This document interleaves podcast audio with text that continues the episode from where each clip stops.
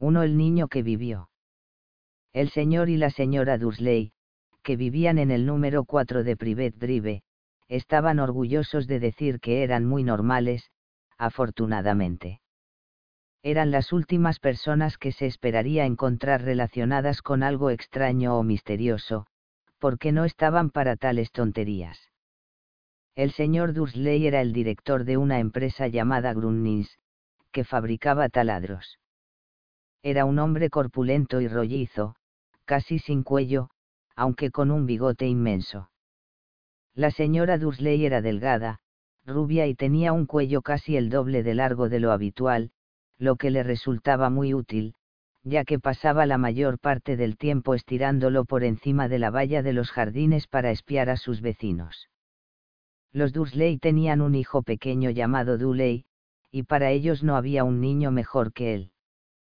Los Dursley tenían todo lo que querían, pero también tenían un secreto, y su mayor temor era que lo descubriesen, no habrían soportado que se supiera lo de los Potter. La señora Potter era hermana de la señora Dursley, pero no se veían desde hacía años, tanto era así que la señora Dursley fingía que no tenía hermana, porque su hermana y su marido, un completo inútil, eran lo más opuesto a los Dursley que se pudiera imaginar. Los Dursley se estremecían al pensar que dirían los vecinos si los Potter apareciesen por la acera. Sabían que los Potter también tenían un hijo pequeño, pero nunca lo habían visto. El niño era otra buena razón para mantener alejados a los Potter, no querían que Duley se juntara con un niño como aquel. Nuestra historia comienza cuando el señor y la señora Dursley se despertaron un martes, con un cielo cubierto de nubes grises que amenazaban tormenta. Pero nada había en aquel nublado cielo que sugiriera los acontecimientos extraños y misteriosos que poco después tendrían lugar en toda la región. El señor Dursley canturreaba mientras se ponía su corbata más osa para ir al trabajo, y la señora Dursley parloteaba alegremente mientras instalaba al ruidoso Duley en la silla alta ninguno vio la gran lechuza parda que pasaba volando por la ventana. A las ocho y media, el señor Dursley cogió su maletín, besó a la señora Dursley en la mejilla y trató de despedirse de Duley con un beso, aunque no pudo, ya que el niño tenía un berrinche y estaba arrojando los cereales contra las paredes. Tunante, dijo entre dientes el señor Dursley mientras salía de la casa se metió en su coche y se alejó del número 4. Al llegar a la esquina percibió el primer indicio de que sucedía algo raro, un gato estaba mirando un plano de la ciudad. Durante un segundo, el señor Dursley no se dio cuenta de lo que había visto, pero luego volvió la cabeza para mirar otra vez. Si había un gato atigrado en la esquina de Privet Drive, pero no vio ningún plano. ¿En qué había estado pensando? Debía de haber sido una ilusión óptica. El señor Dursley parpadeó y contempló al gato. Este le devolvió la mirada. Mientras el señor Dursley daba la vuelta a la esquina y subía por la calle, observó al gato por el espejo retrovisor, en aquel momento el felino estaba leyendo el rótulo que decía, Privet Drive, no podía ser, los gatos no saben leer los rótulos ni los planos.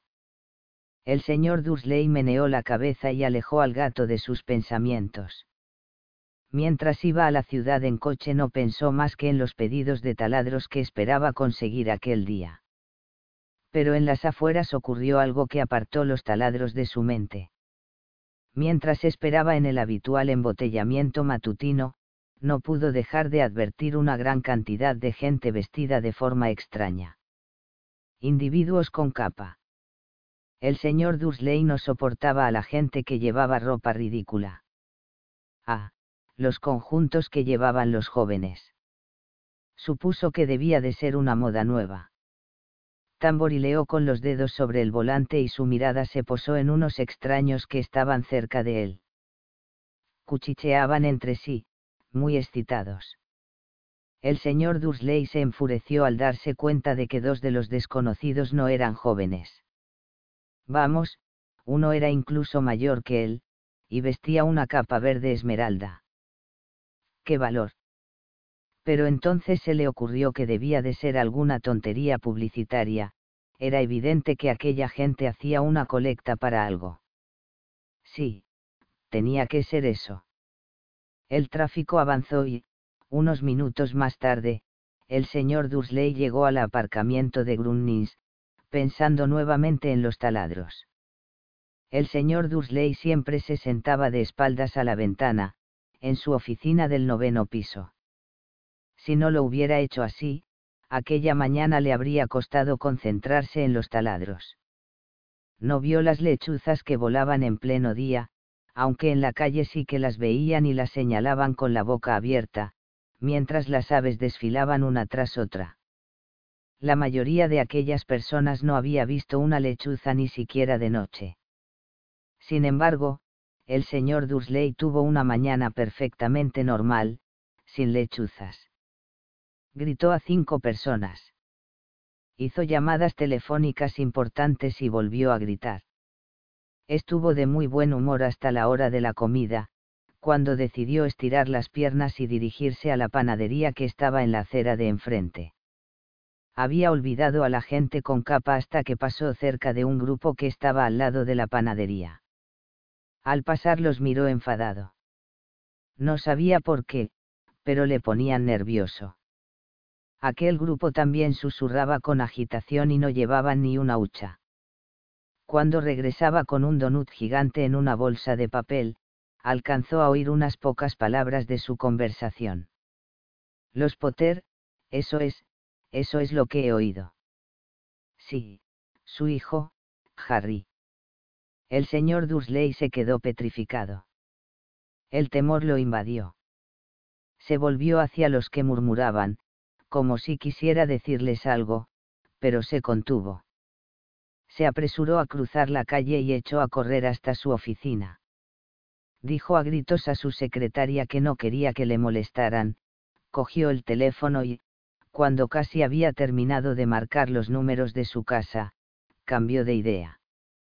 Dejó el aparato y se atusó los bigotes mientras pensaba. No, se estaba comportando como un estúpido. Potter no era un apellido tan especial. Estaba seguro de que había muchísimas personas que se llamaban Potter y que tenían un hijo llamado Harry. Y pensándolo mejor, ni siquiera estaba seguro de que su sobrino se llamara Harry. Nunca había visto al niño. Podría llamarse Harvey o Harold. No tenía sentido preocupar a la señora Dursley, siempre se trastornaba mucho ante cualquier mención de su hermana. Y no podía reprochárselo. Si él hubiera tenido una hermana así. Pero de todos modos, aquella gente de la capa.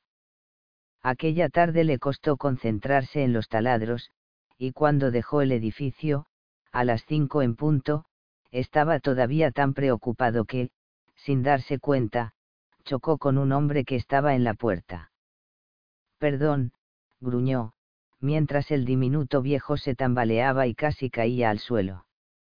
Segundos después, el señor Dursley se dio cuenta de que el hombre llevaba una capa violeta. No parecía disgustado por el empujón. Al contrario, su rostro se iluminó con una amplia sonrisa, mientras decía con una voz tan chillona que llamaba la atención de los que pasaban, no se disculpe, mi querido señor, porque hoy nada puede molestarme. Hay que alegrarse, porque quien usted sabe finalmente se ha ido. Hasta los mugles como usted deberían celebrar este feliz día. Y el anciano abrazó al señor Dursley y se alejó. El señor Dursley se quedó completamente helado lo había abrazado un desconocido. Y por si fuera poco le había llamado Mugle, no importaba lo que eso fuera. Estaba desconcertado. Se apresuró a subir a su coche y a dirigirse hacia su casa, deseando que todo fueran imaginaciones suyas, algo que nunca había deseado antes, porque no aprobaba la imaginación. Cuando entró en el camino del número 4, lo primero que vio, y eso no mejoró su humor, fue el gato atigrado que se había encontrado por la mañana. En aquel momento estaba sentado en la pared de su jardín. Estaba seguro de que era el mismo, pues tenía unas líneas idénticas alrededor de los ojos. Fuera. Dijo el señor Dursley en voz alta. El gato no se movió. Solo le dirigió una mirada severa. El señor Dursley se preguntó si aquella era una conducta normal en un gato. Trató de calmarse y entró en la casa. Todavía seguía decidido a no decirle nada a su esposa. La señora Dursley había tenido un día bueno y normal. Mientras comían, le informó de los problemas de la señora puerta contigua con su hija, y le contó que Dudley había aprendido una nueva frase, no lo haré. El señor Dursley trató de comportarse con normalidad. Una vez que acostaron a Dudley, fue al salón a tiempo para ver el informativo de la noche. Y por último, observadores de pájaros de todas partes han informado de que hoy las lechuzas de la nación han tenido una conducta poco habitual. Pese a que las lechuzas habitualmente cazan durante la noche y es muy difícil verlas a la luz del día, se han producido cientos de avisos sobre el vuelo de estas aves en todas direcciones, desde la salida del sol.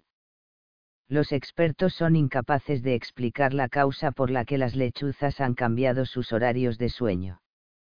El locutor se permitió una mueca irónica. Muy misterioso. Y ahora, de nuevo con Jim Tuffin y el pronóstico del tiempo. Habrá más lluvias de lechuzas esta noche, Jim. Bueno, Ted, dijo el meteorólogo, eso no lo sé, pero no solo las lechuzas han tenido hoy una actitud extraña. Telespectadores de lugares tan apartados como Kent, Yorkshire y Dundee han telefoneado para decirme que en lugar de la lluvia que prometí ayer tuvieron un chaparrón de estrellas fugaces. Tal vez la gente ha comenzado a celebrar antes de tiempo la noche de las hogueras. Es la semana que viene, señores. Pero puedo prometerles una noche lluviosa. El señor Dursley se quedó congelado en su sillón. Estrellas fugaces por toda Gran Bretaña. Lechuzas volando a la luz del día. Y aquel rumor, aquel cuchicheo sobre los Potter. La señora Dursley entró en el comedor con dos tazas de té. Aquello no iba bien. Tenía que decirle algo a su esposa. Se aclaró la garganta con nerviosismo. EH. Petunia, querida, ¿has sabido últimamente algo sobre tu hermana? Como había esperado, la señora Dursley pareció molesta y enfadada. Después de todo, normalmente ellos fingían que ella no tenía hermana. No, respondió en tono cortante. ¿Por qué? Hay cosas muy extrañas en las noticias, masculló el señor Dursley. Lechuzas estrellas fugaces y hoy había en la ciudad una cantidad de gente con aspecto raro. ¿Y qué? interrumpió bruscamente la señora Dursley, bueno, pensé quizá que podría tener algo que ver con ya sabes su grupo. La señora Dursley bebió su té con los labios fruncidos. El señor Dursley se preguntó si se atrevería a decirle que había oído el apellido, Potter. No, no se atrevería. En lugar de eso, dijo, tratando de parecer despreocupado, el hijo de ellos debe de tener la edad de Dudley, no. Eso creo, respondió la señora Dursley con rigidez. ¿Y cómo se llamaba? Ovar, no. Harry. Un nombre vulgar y horrible, si quieres mi opinión. Oh, sí, dijo el señor Dursley, con una espantosa sensación de abatimiento. Sí, estoy de acuerdo. No dijo nada más sobre el tema, y subieron a acostarse. Mientras la señora Dursley estaba en el cuarto de baño, el señor Dursley se acercó lentamente hasta la ventana del dormitorio y escudriñó el jardín delantero. El gato todavía estaba allí. Miraba con atención hacia Privet Drive, como si estuviera esperando algo. Se estaba imaginando cosas. ¿O podría todo aquello tener algo que ver con los Potter? Si fuera así, si se descubría que ellos eran parientes de unos bueno, creía que no podría soportarlo. Los Dursley se fueron a la cama. La señora Dursley se quedó dormida rápidamente, pero el señor Dursley permaneció despierto, con todo aquello dando vueltas por su mente. Su último y consolador pensamiento antes de quedarse dormido fue que, aunque los Potter estuvieran implicados en los sucesos, no había razón para que se acercaran a él y a la señora Dursley. Los Potter sabían muy bien lo que él y Petunia pensaban de ellos y de los de su clase. No veía cómo a él y a Petunia podrían mezclarlos en algo que tuviera que ver, bostezó y se dio la vuelta. No, no podría afectarlos a ellos. Qué equivocado estaba. El señor Dursley cayó en un sueño intranquilo, pero el gato que estaba sentado en la pared del jardín no mostraba señales de adormecerse. Estaba tan inmóvil como una estatua, con los ojos fijos, sin pestañear, en la esquina de Privet Drive. Apenas tembló cuando se cerró la puertezuela de un coche en la calle de al lado, ni cuando dos lechuzas volaron sobre su cabeza. La verdad es que el gato no se movió hasta la medianoche. Un hombre apareció en la esquina que el gato había estado observando, y lo hizo tan súbita y silenciosamente que se podría pensar que había surgido de la tierra. La cola del gato se agitó y sus ojos se entornaron. En Privet Drive nunca se había visto un hombre así. Era alto, delgado y muy anciano, a juzgar por su pelo y barba plateados, tan largos que podría sujetarlos con el cinturón. Llevaba una túnica larga, una capa color púrpura que barría el suelo y botas con tacón alto y hebillas. Sus ojos azules eran claros, brillantes y centelleaban detrás de unas gafas de cristales de media luna. Tenía una nariz muy larga y torcida, como si se la hubiera fracturado alguna vez. El nombre de aquel hombre era Albus Dumbledore. Albus Dumbledore no parecía darse cuenta de que había llegado a una calle en donde todo lo suyo, desde su nombre hasta sus botas, era mal recibido. Estaba muy ocupado revolviendo en su capa, buscando algo, pero pareció darse cuenta de que lo observaban porque, de pronto, miró al gato, que todavía lo contemplaba con fijeza desde la otra punta de la calle. Por alguna razón, ver al gato pareció divertirlo. Rió entre dientes y murmuró, debería haberlo sabido encontró en su bolsillo interior lo que estaba buscando. Parecía un encendedor de plata. Lo abrió, lo sostuvo alto en el aire y lo encendió. La luz más cercana de la calle se apagó con un leve estallido. Lo encendió otra vez y la siguiente lámpara quedó a oscuras. Doce veces hizo funcionar el apagador, hasta que las únicas luces que quedaron en toda la calle fueron dos alfileres lejanos, los ojos del gato que lo observaba. Si alguien hubiera mirado por la ventana en aquel momento, aunque fuera la señora Dursley con sus ojos como cuentas, pequeños y brillantes, no habría podido ver lo que sucedía en la calle. Dumbledore volvió a guardar el apagador dentro de su capa y fue hacia el número 4 de la calle, donde se sentó en la pared, cerca del gato. No lo miró, pero después de un momento le dirigió la palabra. Me alegro de verla aquí, profesor McGonagall. Se volvió para sonreír al gato, pero este ya no estaba. En su lugar, le dirigía la sonrisa a una mujer de aspecto severo que llevaba gafas de montura cuadrada, que recordaban las líneas que había alrededor de los ojos del gato. La mujer también llevaba una capa, de color esmeralda. Su cabello negro estaba recogido en un moño. Parecía claramente disgustada. ¿Cómo ha sabido que era yo? Preguntó. Mi querida profesora, nunca he visto a un gato tan tieso. Usted también estaría tieso si llevara todo el día sentado sobre una pared de ladrillo, respondió la profesora McGonagall. Todo el día. ¿Cuándo podría haber estado de fiesta? Debo de haber pasado por una docena de celebraciones y fiestas en mi camino hasta aquí. La profesora McGonagall resopló enfadada. Oh, sí, todos estaban de fiesta, De acuerdo, dijo con impaciencia. Yo creía que serían un poquito más prudentes, pero no. Hasta los mugles se han dado cuenta de que algo sucede. Salió en las noticias. Terció la cabeza en dirección a la ventana del oscuro salón de los Dursley. Lo he oído. Bandadas de lechuzas, estrellas fugaces. Bueno, no son totalmente estúpidos. Tenían que darse cuenta de algo. Estrellas fugaces cayendo en Kent. Seguro que fue de Dalus Digle. Nunca tuvo mucho sentido común. No puede reprochárselo, dijo Dumbledore con tono afable. Hemos tenido tan poco que celebrar durante once años. Ya lo sé, respondió irritada la profesora McGonagall. Pero esa no es una razón para perder la cabeza. La gente se ha vuelto completamente descuidada, se hila las calles a plena luz del día, ni siquiera se pone la ropa de los mugles, intercambia rumores. Lanzó una mirada cortante y de soslayo hacia Dumbledore, como si esperara que éste le contestara algo. Pero como no lo hizo, continuó hablando.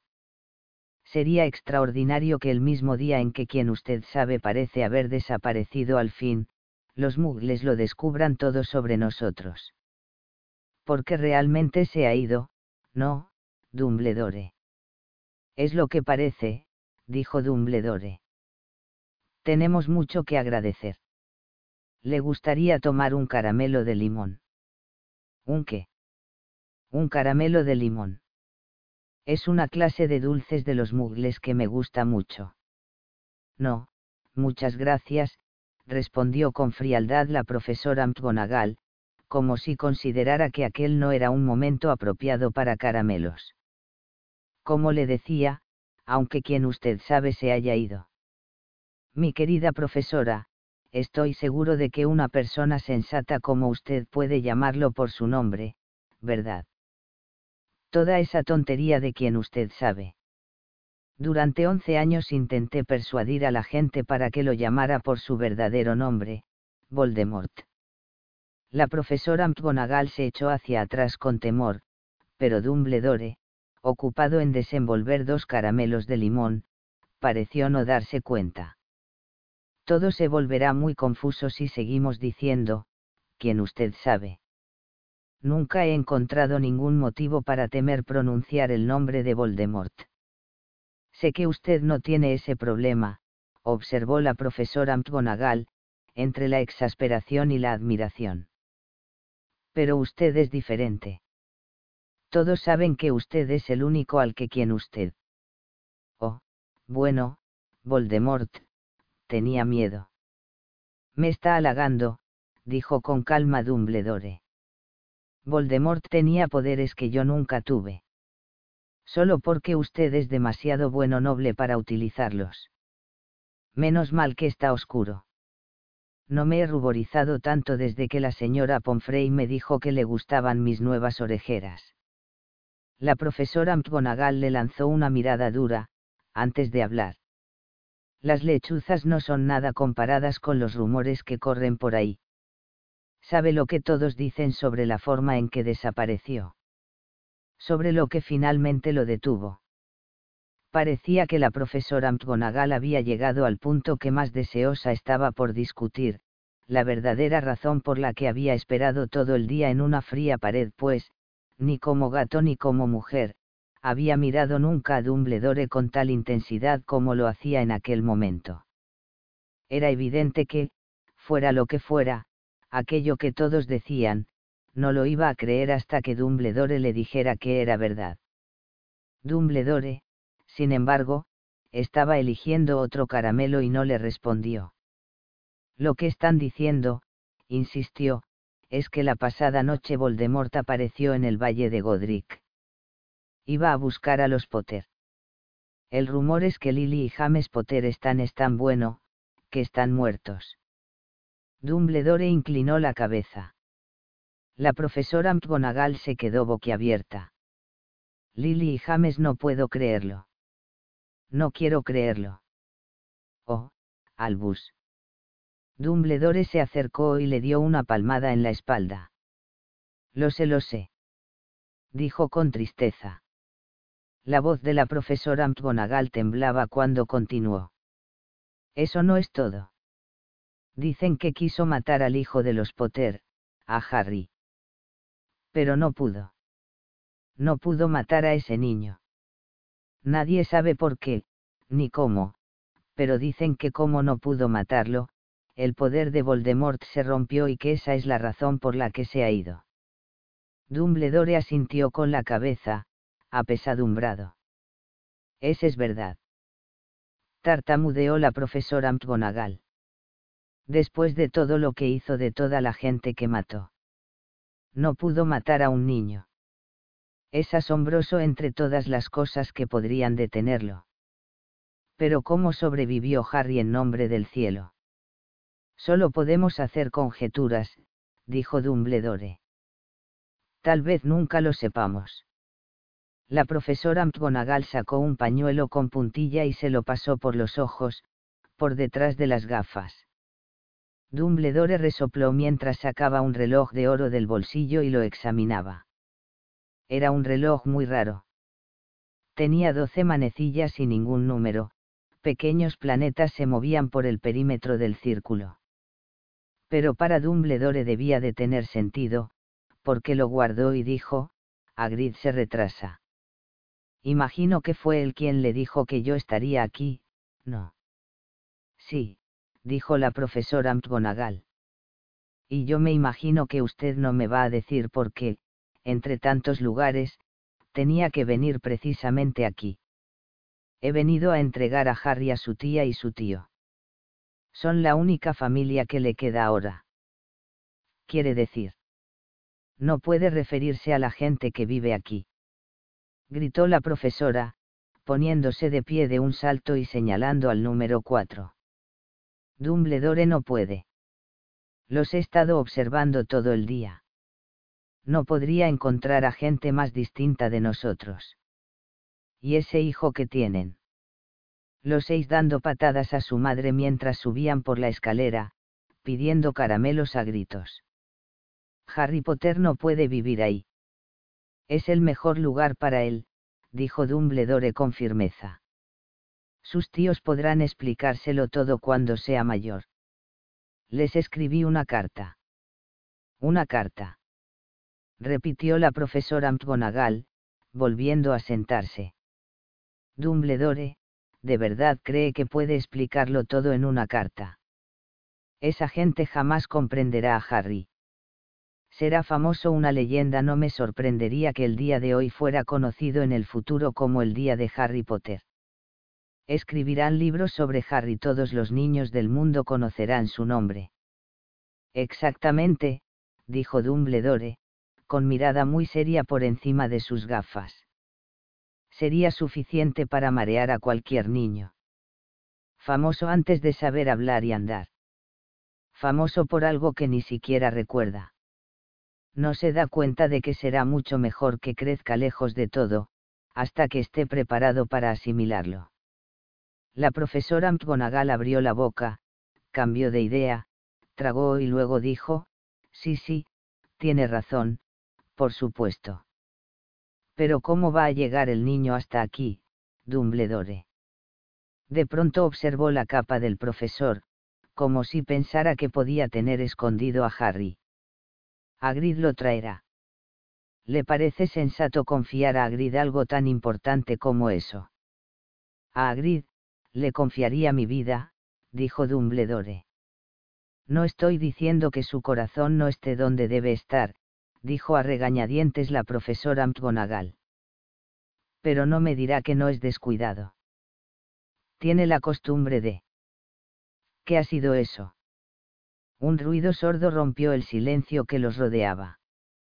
Se fue haciendo más fuerte mientras ellos miraban a ambos lados de la calle, buscando alguna luz.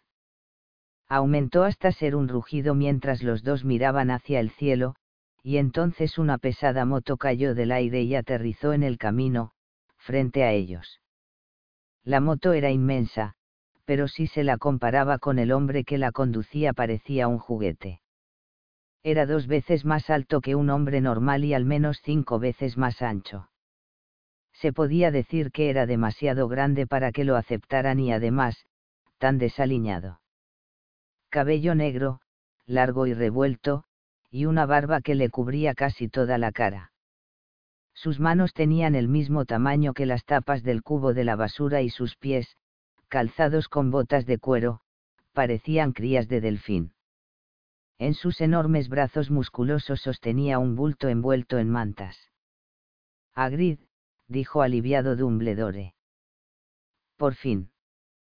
¿Y dónde conseguiste esa moto? Me la han prestado, profesor Dumbledore, contestó el gigante, bajando con cuidado del vehículo mientras hablaba. El joven Sirius Black me la dejó. Lo he traído, señor. No ha habido problemas por allí. No, señor. La casa estaba casi destruida, pero lo saqué antes de que los mugles comenzaran a aparecer. Se quedó dormido mientras volábamos sobre Bristol. Dumbledore y la profesora McGonagall se inclinaron sobre las mantas. Entre ellas se veía un niño pequeño, profundamente dormido. Bajo una mata de pelo negro azabache, sobre la frente, pudieron ver una cicatriz con una forma curiosa, como un relámpago. Fue allí. Susurró la profesora McGonagall. Sí, respondió Dumbledore. Tendrá esa cicatriz para siempre. No puede hacer nada, Dumbledore. Aunque pudiera, no lo haría. Las cicatrices pueden ser útiles. Yo tengo una en la rodilla izquierda que es un diagrama perfecto del metro de Londres. Bueno, déjalo aquí, Agrid, es mejor que terminemos con esto. Dumbledore se volvió hacia la casa de los Dursley, ¿puedo puedo despedirme de él, señor? Preguntó Agrid. Inclinó la gran cabeza desgreñada sobre Harry y le dio un beso, raspándolo con la barba. Entonces, súbitamente, Agrid dejó escapar un aullido, como si fuera un perro herido. SHHH. Dijo la profesora McGonagall. Vas a despertar a los mugles. Lo siento, lloriqueó Agrid, y se limpió la cara con un gran pañuelo. Pero no puedo soportarlo. Lily y James muertos y el pobrecito Harry tendrá que vivir con mugles. Sí, sí, es todo muy triste, pero domínate, Agrid, o van a descubrirnos, susurró la profesora McGonagall, dando una palmada en un brazo de Agrid, mientras Dumbledore pasaba sobre la verja del jardín e iba hasta la puerta que había enfrente. Dejó suavemente a Harry en el umbral, sacó la carta de su capa, la escondió entre las mantas del niño y luego volvió con los otros dos. Durante un largo minuto los tres contemplaron el pequeño bulto. Los hombros de Agrid se estremecieron. La profesora McGonagall parpadeó furiosamente. La luz titilante que los ojos de Dumbledore irradiaban habitualmente parecía haberlos abandonado. Bueno, dijo finalmente Dumbledore, ya está. No tenemos nada que hacer aquí será mejor que nos vayamos y nos unamos a las celebraciones. Ajá, respondió Agrid con voz ronca. Voy a devolver la moto a Sirius. Buenas noches, profesor McGonagall, profesor Dumbledore. Agrid se secó las lágrimas con la manga de la chaqueta, se subió a la moto y le dio una patada a la palanca para poner el motor en marcha con un estrépito se elevó en el aire y desapareció en la noche. Nos veremos pronto, espero, profesora McGonagall, dijo Dumbledore, saludándola con una inclinación de cabeza. La profesora McGonagall se sonó la nariz por toda respuesta. Dumbledore se volvió y se marchó calle abajo. Se detuvo en la esquina y levantó el apagador de plata lo hizo funcionar una vez y todas las luces de la calle se encendieron, de manera que Privet Drive se iluminó con un resplandor anaranjado, y pudo ver a un gato atigrado que se escabullía por una esquina, en el otro extremo de la calle. También pudo ver el bulto de mantas de las escaleras de la casa número 4. Buena suerte, Harry, murmuró. Dio media vuelta y, con un movimiento de su capa, desapareció. Una brisa agitó los pulcros setos de Privet Drive. La calle permanecía silenciosa bajo un cielo de color tinta. Aquel era el último lugar donde uno esperaría que ocurrieran cosas asombrosas. Harry Potter se dio la vuelta entre las mantas, sin despertarse. Una mano pequeña se cerró sobre la carta y siguió durmiendo, sin saber que era famoso, sin saber que en unas pocas horas le haría despertar el grito de la señora Dursley, cuando abriera la puerta principal para sacar las botellas de leche. Ni que iba a pasar las próximas semanas pinchado y pellizcado por su primo Duley. No podía saber tampoco que, en aquel mismo momento, las personas que se reunían en secreto por todo el país estaban levantando sus copas y diciendo, con voces quedas, por Harry Potter el niño que vivió. Dos el vidrio que se desvaneció.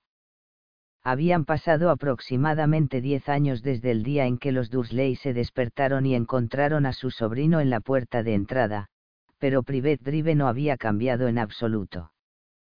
El sol se elevaba en los mismos jardincitos, iluminaba el número 4 de latón sobre la puerta de los Dursley y avanzaba en su salón, que era casi exactamente el mismo que aquel donde el señor Dursley había oído las ominosas noticias sobre las lechuzas, una noche de hacía diez años. Solo las fotos de la repisa de la chimenea eran testimonio del tiempo que había pasado. Diez años antes, había una gran cantidad de retratos de lo que parecía una gran pelota rosada con gorros de diferentes colores, pero Duley Dursley ya no era un niño pequeño, y en aquel momento las fotos mostraban a un chico grande y rubio montando su primera bicicleta, en un tío vivo en la feria, jugando con su padre en el ordenador, besado y abrazado por su madre. La habitación no ofrecía señales de que allí viviera otro niño. Sin embargo, Harry Potter estaba todavía allí, durmiendo en aquel momento, aunque no por mucho tiempo. Su tía Petunia se había despertado y su voz chillona era el primer ruido del día. Arriba. A levantarse.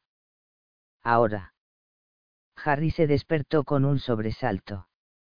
Su tía llamó otra vez a la puerta. Arriba. Chilló de nuevo. Harry oyó sus pasos en dirección a la cocina, y después el roce de la sartén contra el fogón. El niño se dio la vuelta y trató de recordar el sueño que había tenido. Había sido bonito. Había una moto que volaba. Tenía la curiosa sensación de que había soñado lo mismo anteriormente. Su tía volvió a la puerta. Ya estás levantado. Quiso saber.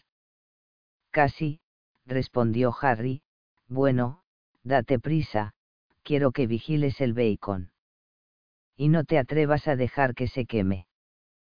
Quiero que todo sea perfecto el día del cumpleaños de Dudy. Harry gimió.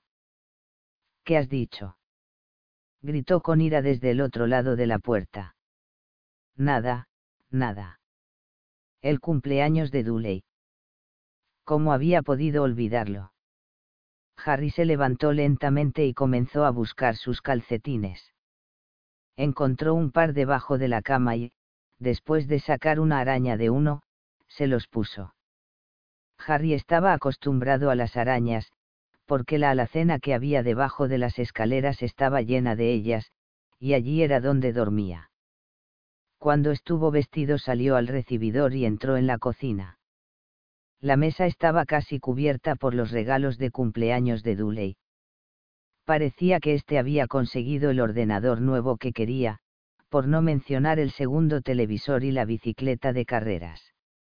La razón exacta por la que Duley podía querer una bicicleta era un misterio para Harry, ya que Duley estaba muy gordo y aborrecía el ejercicio, excepto si conllevaba pegar a alguien, por supuesto. El saco de boxeo favorito de Duley era Harry, pero no podía atraparlo muy a menudo. Aunque no lo parecía, Harry era muy rápido. Tal vez tenía algo que ver con eso de vivir en una oscura alacena, pero Harry había sido siempre flaco y muy bajo para su edad. Además, parecía más pequeño y enjuto de lo que realmente era, porque toda la ropa que llevaba eran prendas viejas de Dudley, y su primo era cuatro veces más grande que él. Harry tenía un rostro delgado, rodillas huesudas, pelo negro y ojos de color verde brillante. Llevaba gafas redondas siempre pegadas con cinta adhesiva, consecuencia de todas las veces que Dudley le había pegado en la nariz. La única cosa que a Harry le gustaba de su apariencia era aquella pequeña cicatriz en la frente, con la forma de un relámpago. La tenía desde que podía acordarse, y lo primero que recordaba haber preguntado a su tía Petunia era cómo se la había hecho. En el accidente de coche donde tus padres murieron, había dicho. Y no hagas preguntas. No hagas preguntas, esa era la primera regla que se debía observar si se quería vivir una vida tranquila con los Dursley. Tío Vernon entró a la cocina cuando Harry estaba dando la vuelta al tocino peínate. Bramó como saludo matinal. Una vez por semana, tío Vernon miraba por encima de su periódico y gritaba que Harry necesitaba un corte de pelo. A Harry le habían cortado más veces el pelo que al resto de los niños de su clase todos juntos, pero no servía para nada, pues su pelo seguía creciendo de aquella manera, por todos lados. Harry estaba friendo los huevos cuando Dudley llegó a la cocina con su madre. Dudley se parecía mucho a tío Vernon. Tenía una cara grande y rosada, poco cuello, ojos pequeños de un tono azul acuoso, y abundante pelo rubio que cubría su cabeza gorda. Tía Petunia decía a menudo que Dudley parecía un angelito. Harry decía a menudo que Dudley parecía un cerdo con peluca. Harry puso sobre la mesa los platos con huevos y bacon, lo que era difícil porque había poco espacio. Entretanto, Dudley contaba sus regalos. Su cara se ensombreció. 36, dijo, mirando a su madre y a su padre. Dos menos que el año pasado. Querido, no has contado el regalo de tía Marge. Mira, está debajo de este grande de mamá y papá. Muy bien, 37 entonces, dijo Dudley, poniéndose rojo. Harry, que podía ver venir un gran berrinche de Dudley, comenzó a comerse el bacon lo más rápido posible, por si volcaba la mesa. Tía Petunia también sintió el peligro, porque dijo rápidamente, y vamos a comprarte dos regalos más cuando salgamos hoy. ¿Qué te parece, pichoncito? Dos regalos más. Está todo bien. Duley pensó durante un momento. Parecía un trabajo difícil para él. Por último, dijo lentamente. Entonces tendré treinta y treinta y. Treinta y nueve, dulzura, dijo tía Petunia. Oh, Duley se dejó caer pesadamente en su silla y cogió el regalo más cercano. Entonces está bien. Tío Vernon rió entre dientes. El pequeño tunante quiere que le den lo que vale, igual que su padre. Bravo, Duley. Dijo, y revolvió el pelo de su hijo.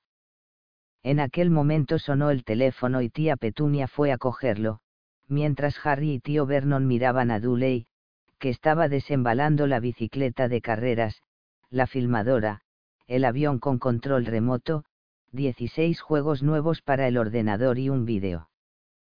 Estaba rompiendo el envoltorio de un reloj de oro, cuando tía Petunia volvió, enfadada y preocupada a la vez.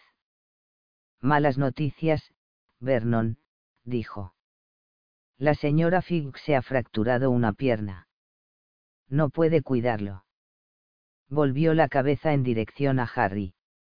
La boca de Dudley se abrió con horror, pero el corazón de Harry dio un salto. Cada año, el día del cumpleaños de Dudley, sus padres lo llevaban con un amigo a pasar el día a un parque de atracciones, a comer hamburguesas o al cine.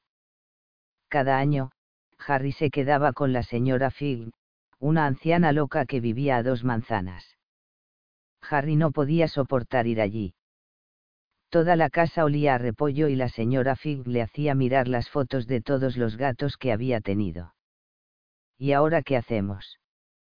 preguntó tía Petunia, mirando con ira a Harry como si él lo hubiera planeado todo.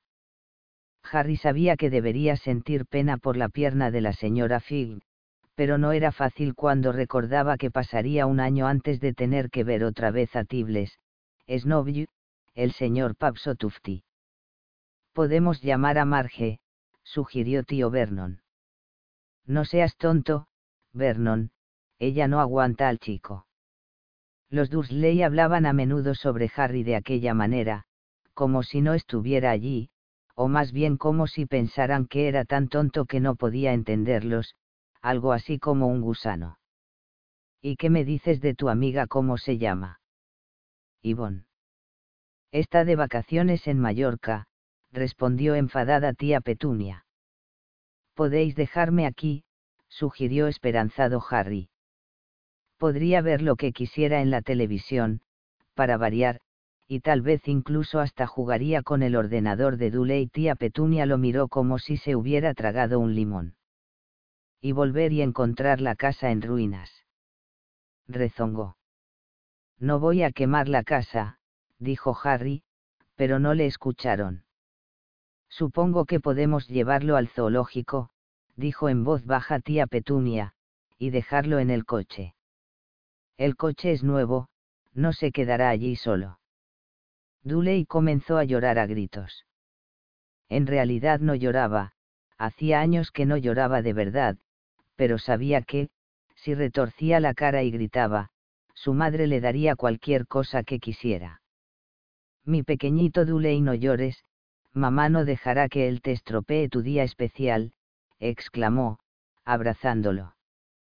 Yo no quiero que él venga exclamó Duley entre fingidos sollozos. Siempre lo estropea todo. Le hizo una mueca burlona a Harry, desde los brazos de su madre. Justo entonces, sonó el timbre de la puerta. Oh, Dios, ya están aquí. Dijo tía Petunia en tono desesperado y, un momento más tarde, el mejor amigo de Duley, Pierce Polkis, entró con su madre. Pierce era un chico flacucho con cara de rata. Era el que, habitualmente, sujetaba los brazos de los chicos detrás de la espalda mientras Duley les pegaba. Duley suspendió su fingido llanto de inmediato. Media hora más tarde, Harry, que no podía creer en su suerte, estaba sentado en la parte de atrás del coche de los Dursley, junto con Pierce y Duley, camino del zoológico por primera vez en su vida. A sus tíos no se les había ocurrido una idea mejor, pero antes de salir tío Vernon se llevó aparte a Harry. Te lo advierto, dijo, acercando su rostro grande y rojo al de Harry. Te estoy avisando ahora, chico, cualquier cosa rara, lo que sea, y te quedarás en la alacena hasta la Navidad. No voy a hacer nada, dijo Harry de verdad. Pero tío Vernon no le creía. Nadie lo hacía. El problema era que, a menudo, ocurrían cosas extrañas cerca de Harry y no conseguía nada con decir a los Dursley que él no las causaba. En una ocasión, tía Petunia, cansada de que Harry volviera de la peluquería como si no hubiera ido, cogió unas tijeras de la cocina y le cortó el pelo casi al rape, exceptuando el flequillo, que le dejó, para ocultar la horrible cicatriz. Duley se rió como un tonto, burlándose de Harry, que pasó la noche sin dormir imaginando lo que pasaría en el colegio al día siguiente, donde ya se reían de su ropa holgada y sus gafas remendadas. Sin embargo, a la mañana siguiente, descubrió al levantarse que su pelo estaba exactamente igual que antes de que su tía lo cortara. Como castigo, lo encerraron en la alacena durante una semana, aunque intentó decirles que no podía explicar cómo le había crecido tan deprisa el pelo. Otra vez, tía Petunia había tratado de meterlo dentro de un repugnante jersey viejo de Duley, marrón, con manchas anaranjadas. Cuanto más intentaba pasárselo por la cabeza, más pequeña se volvía la prenda, hasta que finalmente le habría sentado como un guante a una muñeca, pero no a Harry. Tía Petunia creyó que debía de haberse encogido al lavarlo y, para su gran alivio, Harry no fue castigado. Por otra parte, había tenido un problema terrible cuando lo encontraron en el techo de la cocina del colegio. El grupo de Duley lo perseguía como de costumbre cuando, tanto para sorpresa de Harry como de los demás, se encontró sentado en la chimenea. Los Dursley recibieron una carta amenazadora de la directora del colegio, diciéndoles que Harry andaba trepando por los techos del colegio. Pero lo único que trataba de hacer, como le gritó a tío Vernon a través de la puerta cerrada de la alacena, fue saltar los grandes cubos que estaban detrás de la puerta de la cocina. Harry suponía que el viento lo había levantado en medio de su salto. Pero aquel día nada iba a salir mal. Incluso estaba bien pasar el día con Duley y Pierre si eso significaba no tener que estar en el colegio, en su alacena, o en el salón de la señora Fig, con su olor a repollo. Mientras conducía, tío Vernon se quejaba a tía Petunia. Le gustaba quejarse de muchas cosas. Harry, el ayuntamiento, Harry, el banco y Harry eran algunos de sus temas favoritos. Aquella mañana le tocó a los motoristas. Haciendo ruido como locos esos gamberros, dijo, mientras una moto los adelantaba. Tuve un sueño sobre una moto, dijo Harry recordando de pronto. Estaba volando. Tío Vernon casi chocó con el coche que iba delante del suyo. Se dio la vuelta en el asiento y gritó a Harry, las motos no vuelan. Su rostro era como una gigantesca remolacha con bigotes. Duley y Pierre se rieron disimuladamente. Ya sé que no lo hacen, dijo Harry. Fue solo un sueño pero deseó no haber dicho nada. Si había algo que desagradaba a los Dursley aún más que las preguntas que Harry hacía, era que hablara de cualquier cosa que se comportara de forma indebida, no importa que fuera un sueño o un dibujo animado. Parecían pensar que podía llegar a tener ideas peligrosas. Era un sábado muy soleado y el zoológico estaba repleto de familias los Dursley compraron a Duley y a Pierce unos grandes helados de chocolate en la entrada, y luego, como la sonriente señora del puesto preguntó a Harry qué quería antes de que pudieran alejarse, le compraron un polo de limón, que era más barato. Aquello tampoco estaba mal, pensó Harry, chupándolo mientras observaban a un gorila que se rascaba la cabeza y se parecía notablemente a Duley, salvo que no era rubio fue la mejor mañana que Harry había pasado en mucho tiempo. Tuvo cuidado de andar un poco alejado de los Dursley, para que Dudley y Pierce, que comenzaban a aburrirse de los animales cuando se acercaba la hora de comer, no empezaran a practicar su deporte favorito, que era pegarle a él. Comieron en el restaurante del zoológico, y cuando Dudley tuvo una rabieta porque su bocadillo no era lo suficientemente grande, tío Vernon le compró otro y Harry tuvo permiso para terminar el primero. Más tarde, Harry pensó que debía haber sabido que aquello era demasiado bueno para durar.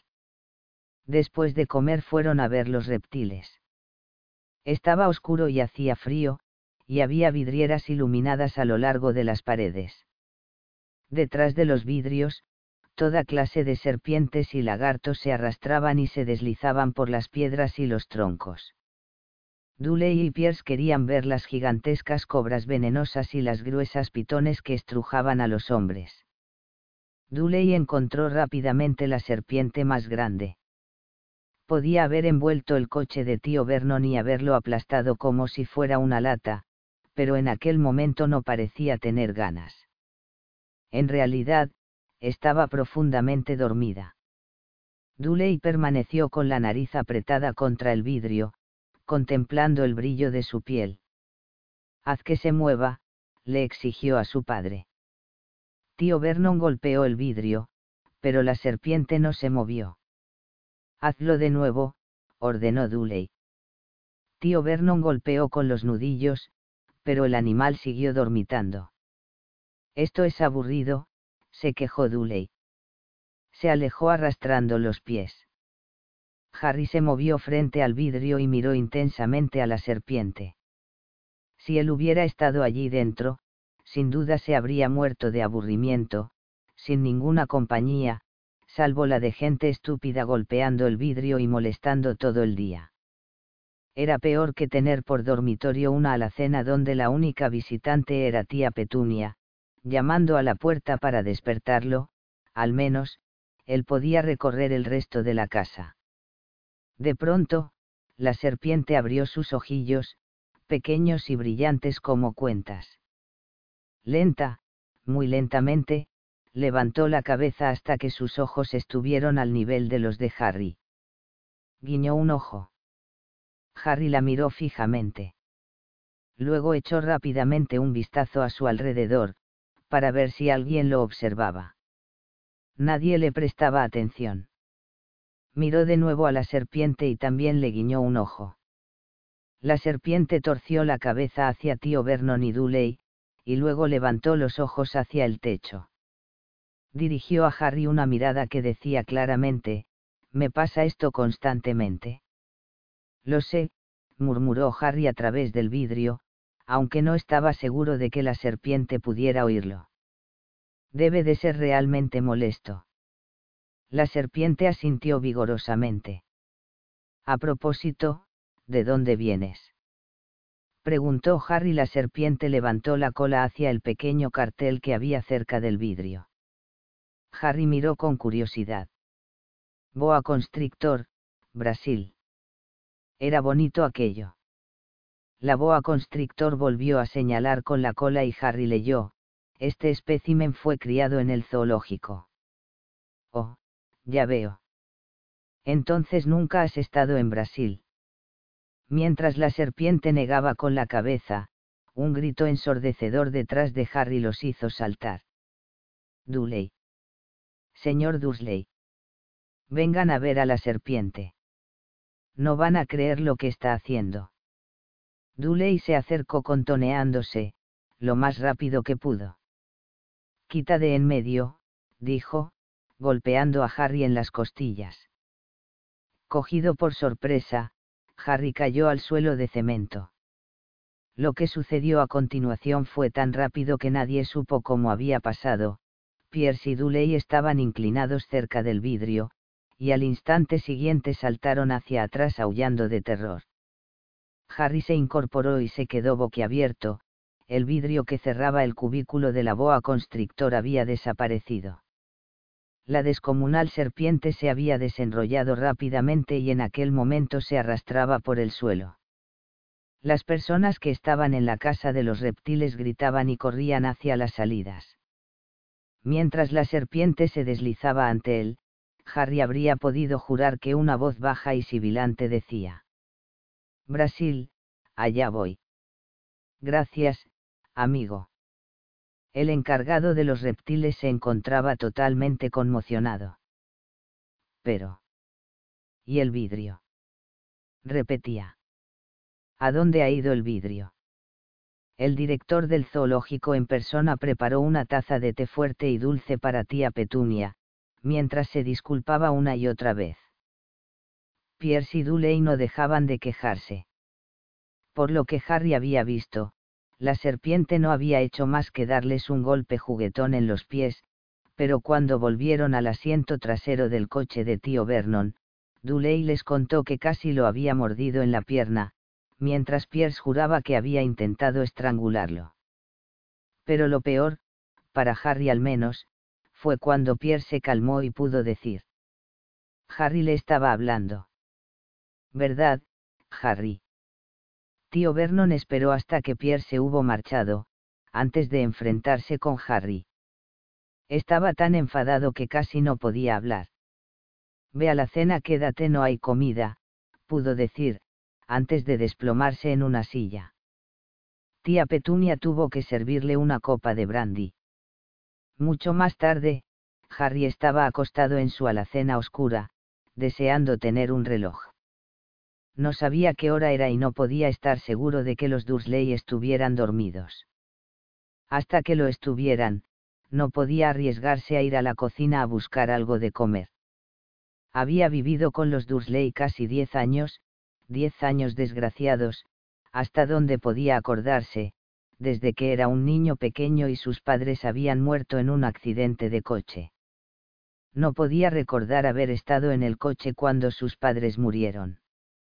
Algunas veces, cuando forzaba su memoria durante las largas horas en su alacena, tenía una extraña visión, un relámpago cegador de luz verde y un dolor como el de una quemadura en su frente. Aquello debía de ser el choque, suponía, aunque no podía imaginar de dónde procedía la luz verde. Y no podía recordar nada de sus padres. Sus tíos nunca hablaban de ellos y, por supuesto, tenía prohibido hacer preguntas. Tampoco había fotos de ellos en la casa. Cuando era más pequeño, Harry soñaba una y otra vez que algún pariente desconocido iba a buscarlo para llevárselo, pero eso nunca sucedió, los Dursley eran su única familia.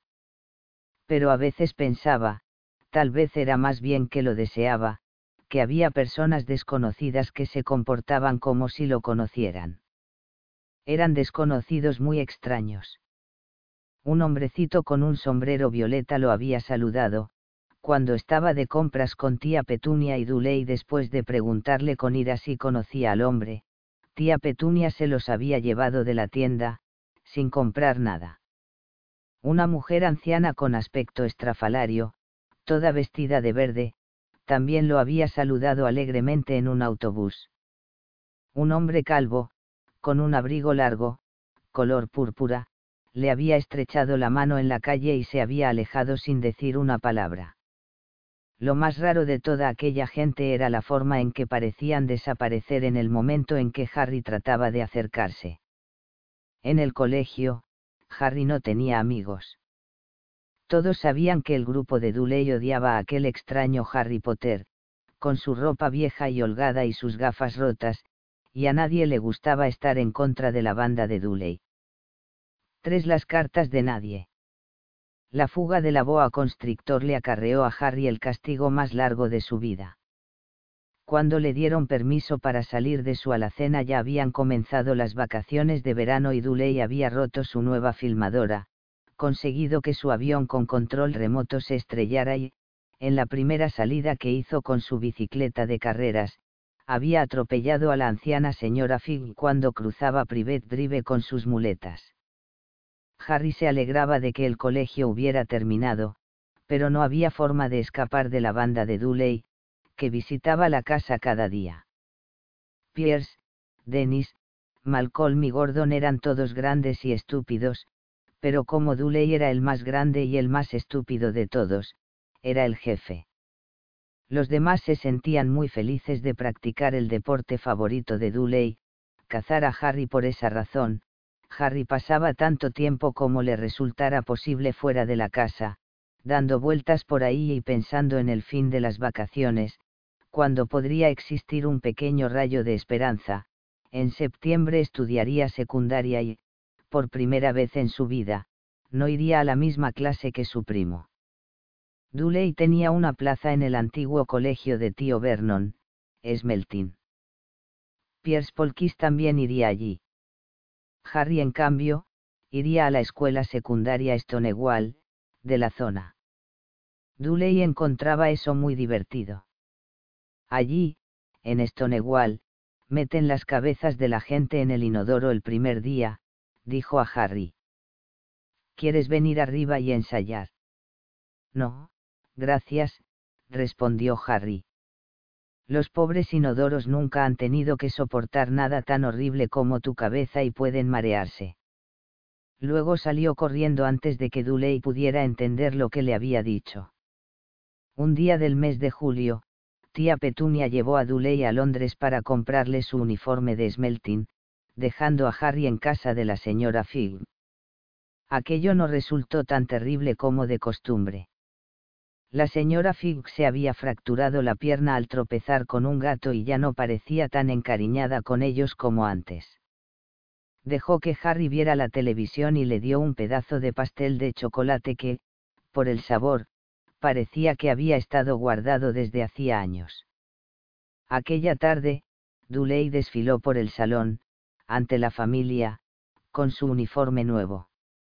Los muchachos de Smelting llevaban frac rojo oscuro, pantalones de color naranja y sombrero de paja, rígido y plano. También llevaban bastones con nudos, que utilizaban para pelearse cuando los profesores no los veían. Debían de pensar que aquel era un buen entrenamiento para la vida futura. Mientras miraba a Duley con sus nuevos pantalones, tío Vernon dijo con voz ronca que aquel era el momento de mayor orgullo de su vida. Tía Petunia estalló en lágrimas y dijo que no podía creer que aquel fuera su pequeño Duley, tan apuesto y crecido. Harry no se atrevía a hablar. Creyó que se le iban a romper las costillas del esfuerzo que hacía por no reírse. A la mañana siguiente, cuando Harry fue a tomar el desayuno, un olor horrible inundaba toda la cocina. Parecía proceder de un gran cubo de metal que estaba en el fregadero se acercó a mirar. El cubo estaba lleno de lo que parecían trapos sucios flotando en agua gris. ¿Qué es eso? preguntó a tía Petunia. La mujer frunció los labios, como hacía siempre que Harry se atrevía a preguntar algo. Tu nuevo uniforme del colegio, dijo. Harry volvió a mirar en el recipiente. Oh, comentó. No sabía que tenía que estar mojado. No seas estúpido, dijo con ira tía Petunia. Estoy tiñendo de gris algunas cosas viejas de Duley. Cuando termine, quedará igual que los de los demás. Harry tenía serias dudas de que fuera así, pero pensó que era mejor no discutir. Se sentó a la mesa y trató de no imaginarse el aspecto que tendría en su primer día de la escuela secundaria Stonewall seguramente parecería que llevaba puestos pedazos de piel de un elefante viejo. Duley y tío Vernon entraron, los dos frunciendo la nariz a causa del olor del nuevo uniforme de Harry. Tío Vernon abrió, como siempre, su periódico y Duley golpeó la mesa con su bastón del colegio, que llevaba a todas partes. Todos oyeron el ruido en el buzón y las cartas que caían sobre el felpudo. Trae la correspondencia, Duley, dijo tío Vernon, detrás de su periódico. Que vaya Harry, trae las cartas, Harry. Que lo haga Duley. Pégale con tu bastón, Duley. Harry esquivó el golpe y fue a buscar la correspondencia. Había tres cartas en el felpudo, una postal de Marge, la hermana de tío Vernon, que estaba de vacaciones en la isla de Wight, un sobrecolor marrón, que parecía una factura, y una carta para Harry.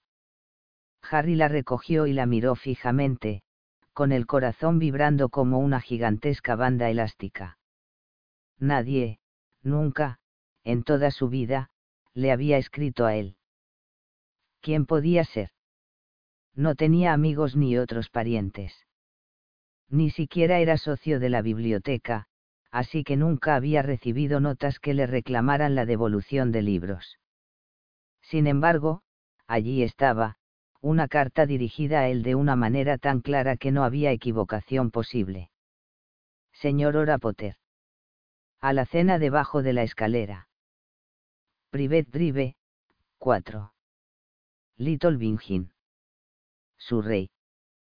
El sobre era grueso y pesado, hecho de pergamino amarillento, y la dirección estaba escrita con tinta verde esmeralda.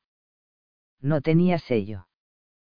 Con las manos temblorosas, Harry le dio la vuelta al sobre y vio un sello de lacre púrpura con un escudo de armas, un león, un águila, un tejón y una serpiente, que rodeaban una gran letra hora. Date prisa, chico exclamó tío Vernon desde la cocina. ¿Qué estás haciendo? comprobando si hay cartas bomba. Se rió de su propio chiste. Harry volvió a la cocina, todavía contemplando su carta. Entregó a tío Vernon la postal y la factura, se sentó y lentamente comenzó a abrir el sobre amarillo. Tío Vernon rompió el sobre de la factura, resopló disgustado y echó una mirada a la postal. Marge está enferma, informó a tía Petunia. Al parecer comió algo en mal estado. Papá. Dijo de pronto Duley. Papá, Harry ha recibido algo. Harry estaba a punto de desdoblar su carta, que estaba escrita en el mismo pergamino que el sobre, cuando tío Vernon se la arrancó de la mano. Es mía. Dijo Harry, tratando de recuperarla. ¿Quién te va a escribir a ti? Dijo con tono despectivo tío Vernon, abriendo la carta con una mano y echándole una mirada. Su rostro pasó del rojo al verde con la misma velocidad que las luces del semáforo. Y no se detuvo ahí. En segundos adquirió el blanco grisáceo de un plato de avena cocida reseca. P. P. Petunia. Bufó. Duley trató de coger la carta para leerla, pero tío Vernon la mantenía muy alta, fuera de su alcance. Tía Petunia la cogió con curiosidad y leyó la primera línea. Durante un momento pareció que iba a desmayarse. Se apretó la garganta y dejó escapar un gemido. Vernon. Oh, Dios mío. Vernon. Se miraron como si hubieran olvidado que Harry y Duley todavía estaban allí. Duley no estaba acostumbrado a que no le hicieran caso golpeó a su padre en la cabeza con el bastón de esmeltín. Quiero leer esa carta, dijo a gritos. Yo soy quien quiere leerla, dijo Harry con rabia. Es mía. Fuera de aquí, los dos, graznó tío Vernon, metiendo la carta en el sobre. Harry no se movió. Quiero mi carta. Gritó. Déjame verla exigió Duley, fuera.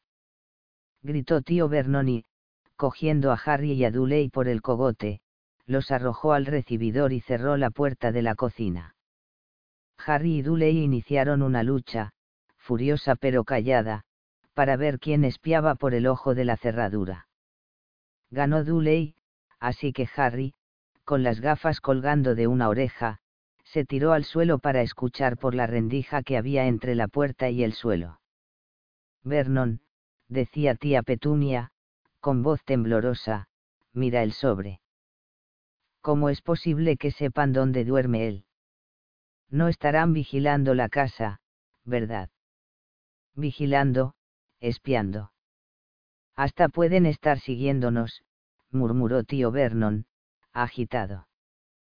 Pero ¿qué podemos hacer, Vernon? Les contestamos. Les decimos que no queremos. Harry pudo ver los zapatos negros brillantes de tío Vernon yendo y viniendo por la cocina. No, dijo finalmente. No, no les haremos caso. Si no reciben una respuesta. Sí, eso es lo mejor. No haremos nada. Pero. No pienso tener a uno de ellos en la casa, Petunia. No lo juramos cuando recibimos y destruimos aquella peligrosa tontería. Aquella noche, cuando regresó del trabajo, tío Vernon hizo algo que no había hecho nunca, visitó a Harry en su alacena. ¿Dónde está mi carta? dijo Harry, en el momento en que tío Vernon pasaba con dificultad por la puerta. ¿Quién me escribió? nadie. Estaba dirigida a ti por error, dijo tío Vernon con tono cortante. La quemé. No era un error, dijo Harry enfadado. Estaba mi alacena en el sobre.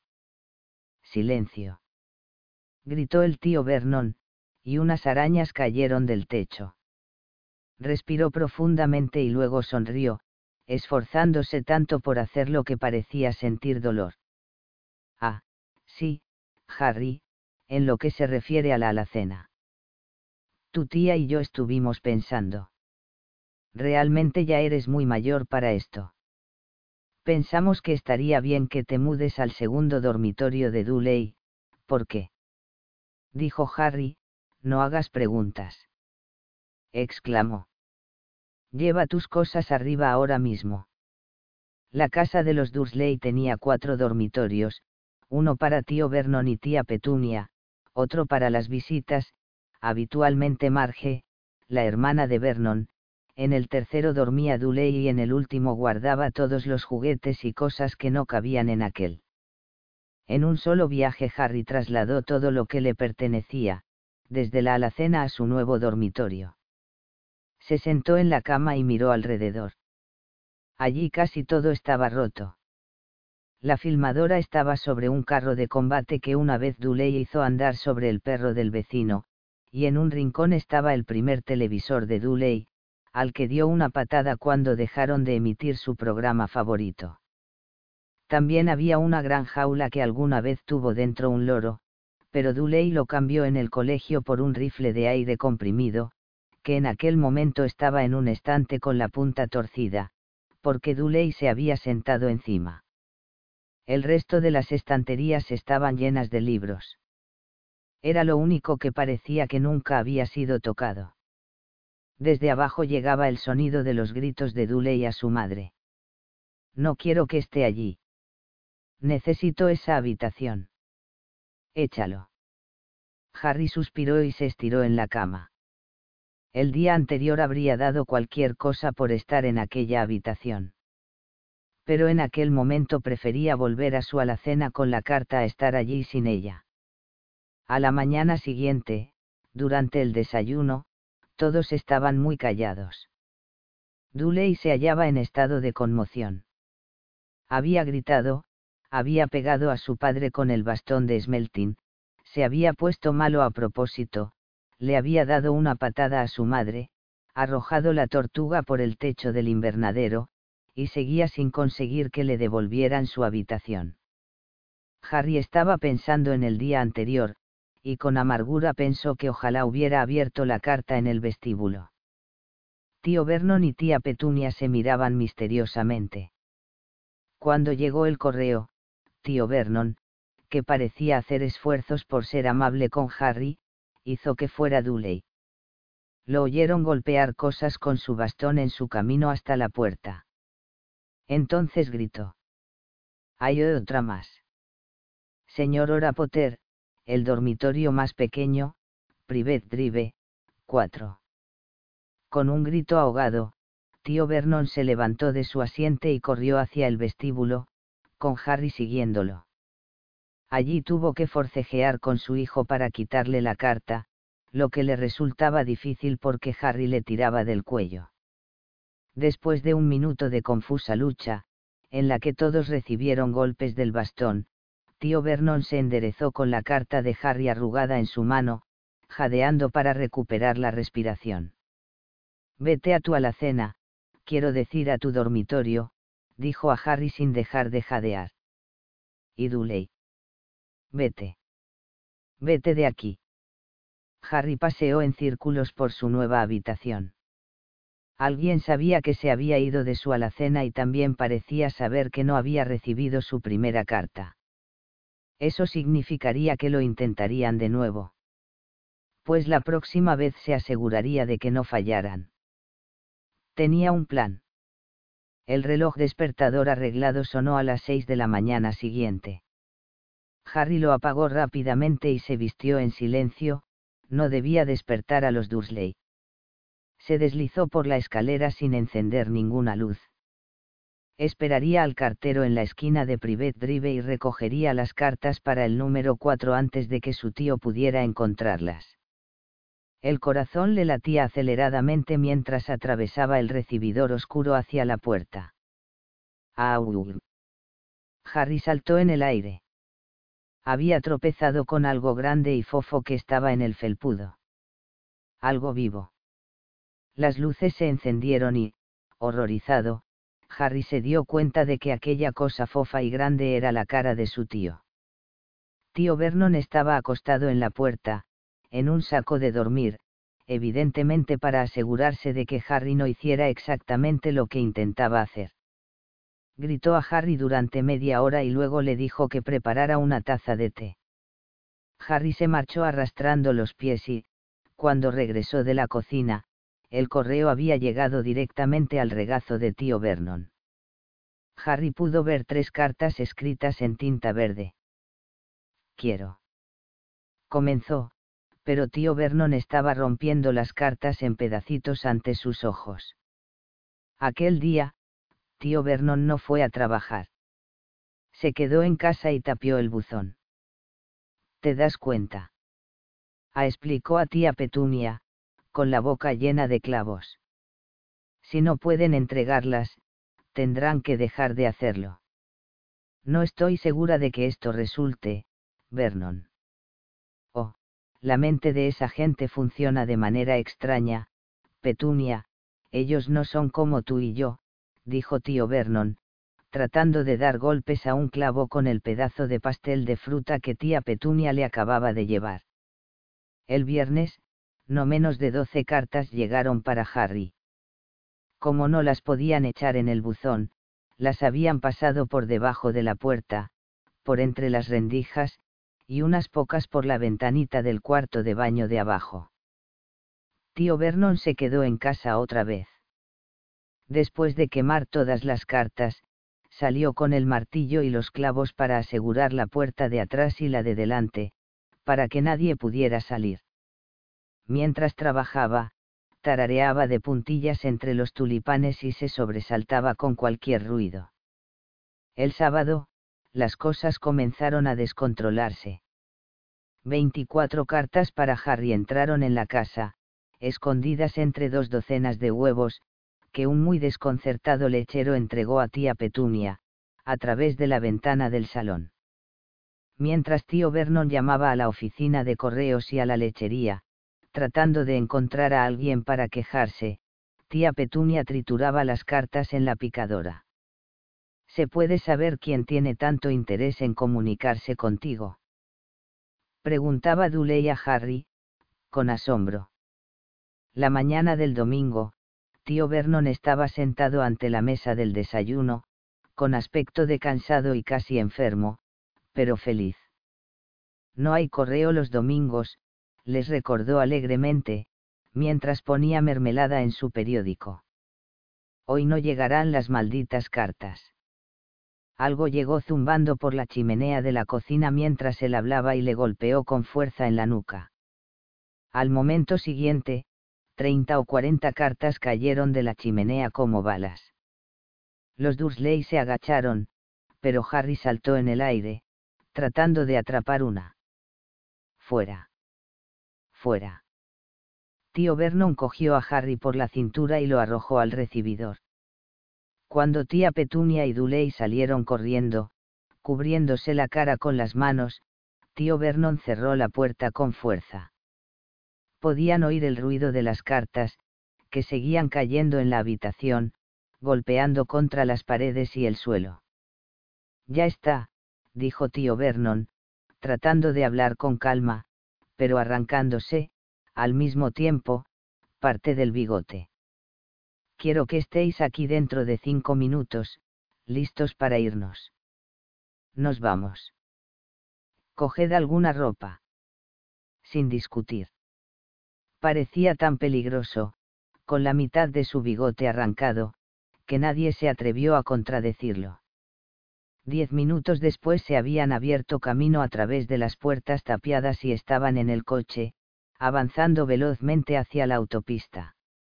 Duley lloriqueaba en el asiento trasero, pues su padre le había pegado en la cabeza cuando lo pilló tratando de guardar el televisor, el vídeo y el ordenador en la bolsa. Condujeron. Y siguieron avanzando. Ni siquiera tía Petunia se atrevía a preguntarle a dónde iban. De vez en cuando, tío Vernon daba la vuelta y conducía un rato en sentido contrario. Quitárnoslos de encima, perderlos de vista. Murmuraba cada vez que lo hacía. No se detuvieron en todo el día para comer o beber. Al llegar la noche Duley aullaba. Nunca había pasado un día tan malo en su vida. Tenía hambre, se había perdido cinco programas de televisión que quería ver y nunca había pasado tanto tiempo sin hacer estallar un monstruo en su juego de ordenador.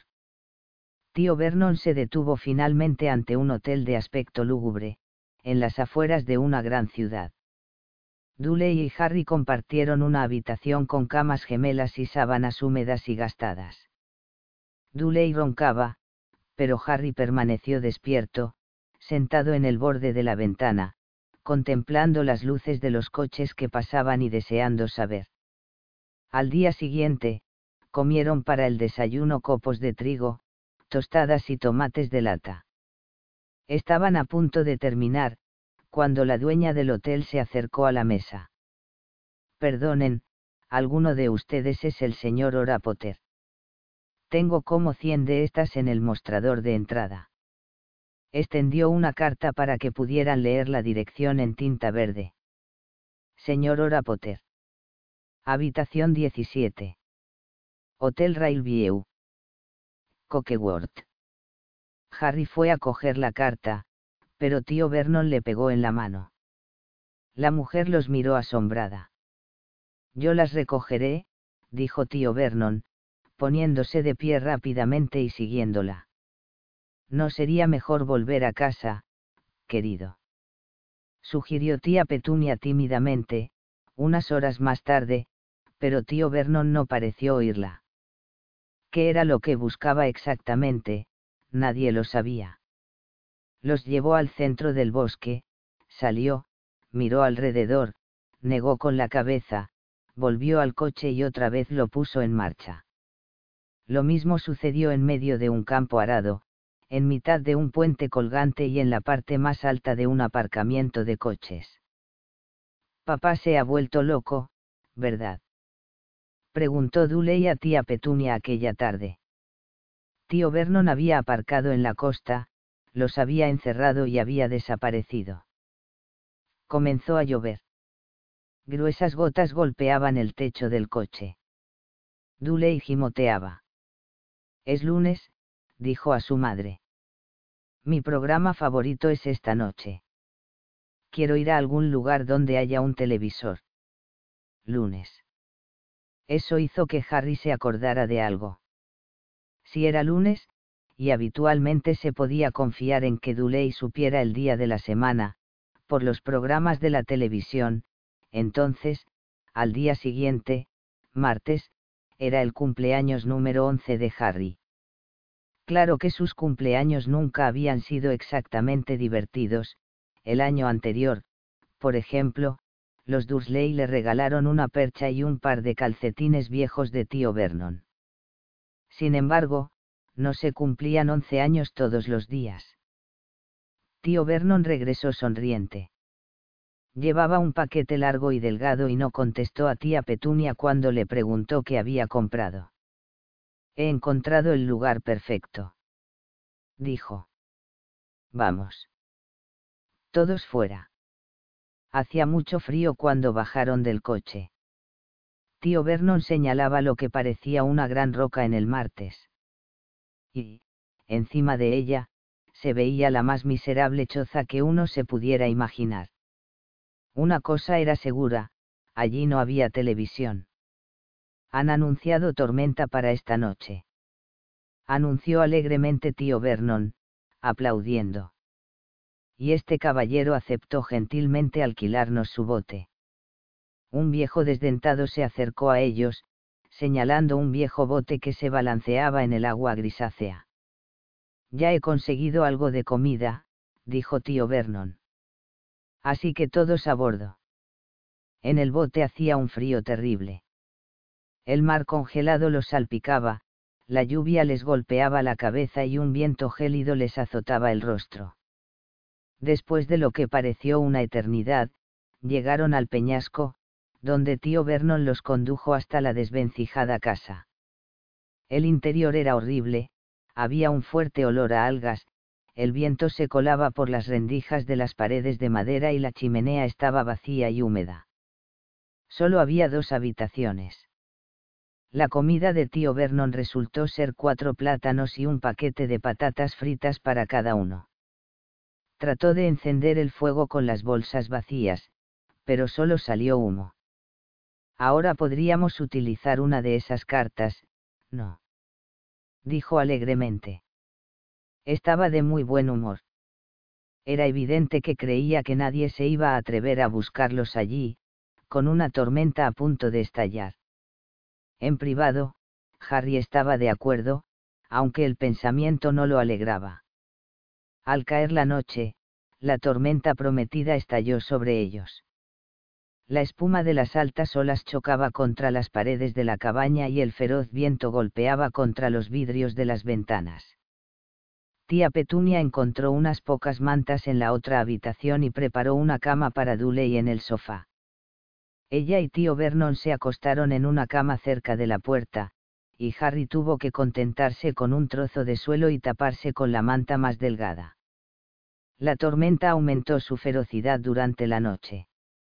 Harry no podía dormir. Se estremecía y daba vueltas, tratando de ponerse cómodo, con el estómago rugiendo de hambre. Los ronquidos de Duley quedaron amortiguados por los truenos que estallaron cerca de la medianoche.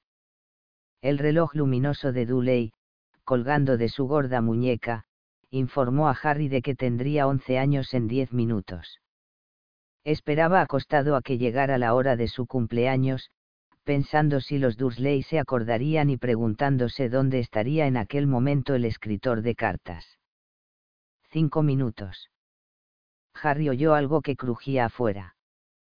Esperó que no fuera a caerse el techo, aunque tal vez hiciera más calor si eso ocurría. Cuatro minutos.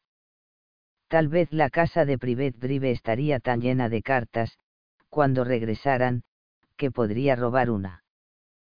Tres minutos para la hora. ¿Por qué el mar chocaría con tanta fuerza contra las rocas?